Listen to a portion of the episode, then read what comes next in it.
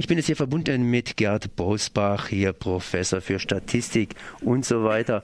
Und äh, gestern, gestern ging es durch die Zeitungen, die Deutschen werden weniger und immer weniger und immer weniger und wir müssen ganz einfach mehr Zuwanderung haben. Das Ganze natürlich unterwandert mit statistischen Zahlen. Ich sage mal unterwandert, weil Zahlen, Zahlen sind natürlich dehnbar und da kann man schon mal eine Null, die bedeutet ja nichts, hinten anhängen oder wegstreichen. Aber so einfach machen sich die Statistiker ja nicht. Aber trotzdem, wir, was heißt wir? Wir werden weniger. Guten Morgen. Ja, also auch guten Morgen, ja, aus Köln. Ähm, ja, ähm, ähm, so einfach äh, machen die Statistiker sich nicht, aber wir machen gleich, eigentlich Angst mit einem Phänomen, was wir schon längst kennen und längst un ohne Probleme bearbeitet haben. Also Deutschland wird eventuell bevölkerungsmäßig sinken, ähm, dann aber auf einem Niveau, was wir 1950, 1960 äh, hatten und wo wir nicht gerade unterbevölkert waren. Ähm, man hat ja auch immer geklagt, es wird immer voller, voller, voller. Äh, bei uns in der Stadt Köln ist es so, dass der Raum immer enger wird, dass für den Verkehr kein Platz ist, dass für die Kinder kein Platz ist. Ähm, ja, wenn das sich ein bisschen entspannt in der nächsten Zeit, sehe ich das eigentlich äh, recht entspannt. Wir müssen nicht ausgleichen, wir müssen nicht immer wachsen, wachsen, wachsen äh, von den Städten, vom Verkehr und von allem. Äh, dazu kommt noch ein zweites Phänomen man sagt halt, wir werden älter in Deutschland. Und ich äh, habe es hoffentlich ein bisschen drohend ausgesprochen. Wir werden älter. Ja, jetzt ist es schön, dass wir älter werden. Das Zweite ist aber, wir werden älter, seit wir amtliche Statistik haben. Seit 1870 sind wir älter geworden. Sind wir deshalb ärmer geworden? Ja, absolut nicht. Ganz im Gegenteil. Mussten wir deshalb in den letzten Jahrzehnten mehr arbeiten? Auch nicht. Wir haben im letzten Jahrhundert die Arbeitszeiten massiv reduzieren können. Und heute reduzieren wir ja die Arbeitszeit, indem wir immer noch relativ viele Arbeitslose haben.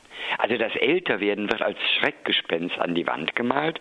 Dabei ist es menschlich was Schönes, weil wir weiß gesund älter werden. Und ökonomisch war das äh, in den letzten 100 Jahren gar nicht das Problem. Und vielleicht schieße ich noch einen, und dann lasse ich Sie noch mal fragen, schieße ich noch einen hinterher. Gucken Sie sich doch bitte in der Welt mal um. Wer sind denn die reichen Staaten, denen es gut sind? Die alten. Und was ist mit den jungen Staaten der Welt? Denen geht es fast komplett schlecht. Also zu sagen, älter werden heißt ökonomischer und sozialer Abstieg, ist ein absoluter Blödsinn. Aber auf der anderen Seite, wir gehen ja hin und kriegen erstmal diese Warnungen um die Ohren geknallt. Und zweitens, es ist natürlich auch ein gewisses Problem der Finanzierung. Und dann schicke ich noch eine dritte Frage hinterher. Wie berechnet man das überhaupt? Ich meine, das ist ja ziemlich ein weiter Schuss, den die da gemacht haben. Ja, ähm, Fange ich mal mit dem ersten an. Es werden Warnungen, Warnzahlen rausgegeben. Ich habe mir die als Statistiker natürlich ein bisschen näher angeguckt. Eine Warnzahl, die bei vielen im Mittelpunkt steht, äh, ist halt 30 Prozent weniger Leute im Erwerbsalter werden wir 2060 haben. Das klingt erstmal dramatisch. Wir müssen 30 Prozent der Leute ersetzen und dann kommen auch daraus natürlich dann Finanzierungsprobleme. Äh, aber das ist ja nicht das, was wir bis morgen oder bis übermorgen leisten müssen, sondern wofür wir 45 Jahre Zeit haben. Und wenn man jetzt mal nicht, was wir alles in 45 Jahren leisten können, dann gucken Sie von 1970 bis heute, hätten Sie nie geglaubt, was sich da entwickelt hat. Sondern wenn wir sagen, was müssen wir denn im nächsten Jahr leisten, davon, von diesen 30 Prozent weniger und rechnen das um, kommen Sie, also man glaubt es kaum, auf 0,8 Prozent weniger. Rechne ich jetzt nicht vor. Das heißt auf gut Deutsch, diese 30 Prozent weniger Arbeitskräfte im Jahre 2060 heißt, wir müssen nächstes Jahr einen von 100 ersetzen. So, ähm, ja, einen von 100 ersetzen. Wenn ich dann mit Leuten rede, sagen die, oh je, bei uns wird viel mehr rationalisiert als einer von 100, sondern deutlich mehr. Das heißt, die Belastung, die dahinter steht pro Jahr, ist eine absolut geringe Belastung und sie wird nur groß, indem man sie aufbauscht für 45 Jahre. Das ist übrigens ein ganz beliebter Trick, haben wir auch im Lügen mit Zahlen dargestellt. Ich gebe zwei Milliarden im Jahr für die Bildung mehr aus, äh, dann klingt so wenig, ne? Rechne es für neun Jahre zusammen, dann habe ich 18 Milliarden. Rechne es für 45 Jahre zusammen, dann habe ich 90 Milliarden mehr für die Bildung. Aber doch nicht morgen, sondern in einem ganz langen Zeitraum. Gut, wenn Sie jetzt nach den Methoden fragen, dann kriegt man auch gleichzeitig so ein klein bisschen die Aussageschwäche äh, der Bevölkerungsvorausberechnungen raus, gibt das Statistische Bundesamt auch deutlich zu, dass das nur Modellrechnungen sind.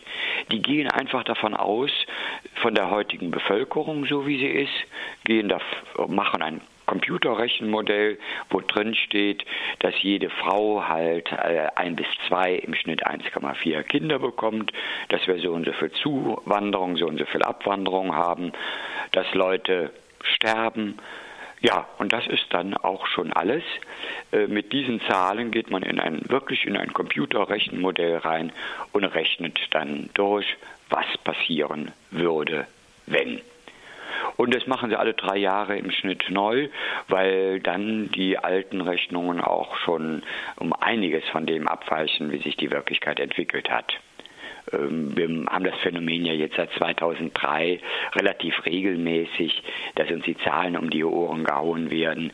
2003 ist man noch von 75 Millionen Leuten 2050 ausgegangen. 2006 ist man schon von zwei Millionen weniger ausgegangen. 2009 hat man es nochmal reduziert und jetzt reduziert man es nochmal, äh, was an Menschen überbleibt. Und dabei werden aber Annahmen wie nur 100.000 Zuwanderer im Schnitt gerechnet, die mit der Wirklichkeit wenig zu tun haben. Es sind Modellrechnungen, die wären für 20 Jahre, denke ich, auch sinnvoll, weil wir planen müssen. Äh, eine Modellrechnung für 45 oder 50 Jahre, äh, ja, die wandert schneller in die Tonne, als den Statistikern das lieb ist. Mit anderen Worten, man sollte die Zahlen im Auge behalten, aber sie auch nicht allzu ernst nehmen.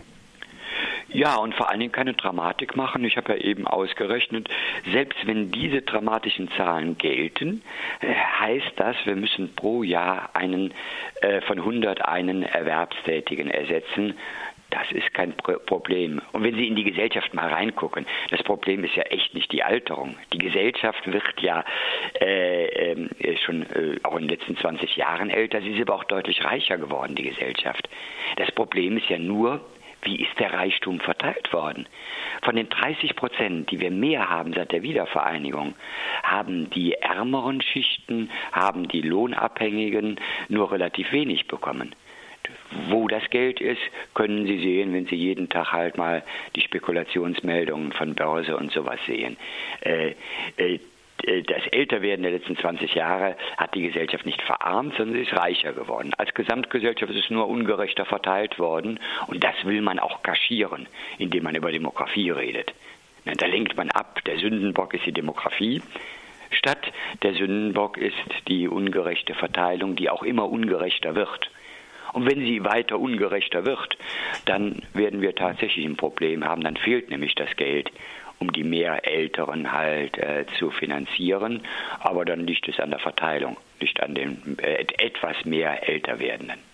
Ich danke zumindest mal hier für diese Hinweise. Das war Gerd Bosbach, hier Statistikprofessor aus Köln. Merci. Jo, danke auch. Tschüss.